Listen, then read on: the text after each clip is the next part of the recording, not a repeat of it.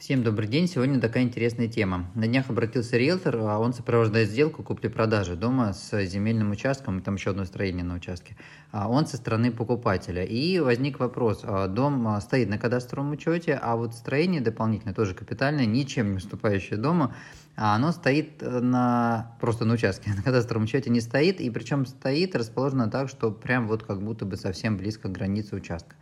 А у риэлтора, у клиента его возник вопрос, они, а возможно ли будет зарегистрировать вот это вот дополнительное строение?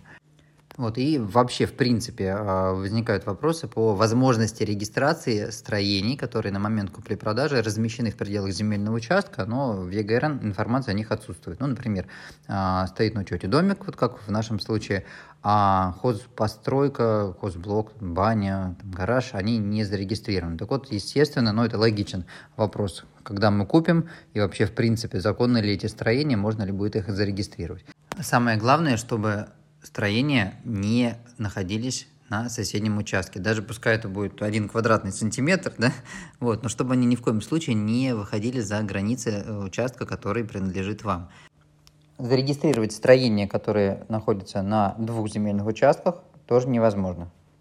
Ну, например, вам продают два земельных участка, два смежных земельных участка, они стоят отдельно на кадастровом учете, каждый там условно там по 6 соток.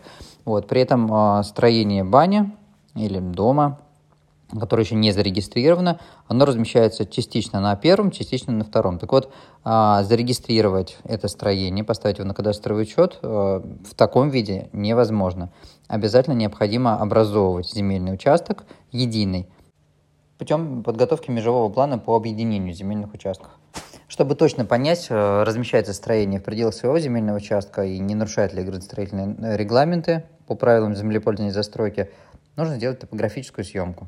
То есть эту работу выполняет геодезист, и по сути эта работа впоследствии будет использована кадастровым инженером при подготовке технического плана. Однако, чтобы дать однозначный ответ, то есть на глаз, с рулеткой и прочее, там, отмерять от границы забора и так далее, это будет не совсем корректно, потому что заборы, как, как вы знаете, тоже иногда бывает стоят не на своих местах.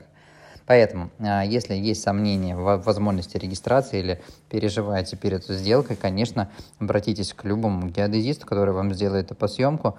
И уже на основании этой съемки вы либо вместе с кадастровым инженером, либо самостоятельно сможете уже понять, можно ли будет какие-то регистрационные действия с этими строениями выполнять или нет. Ну, конечно, лучше бы, чтобы можно было.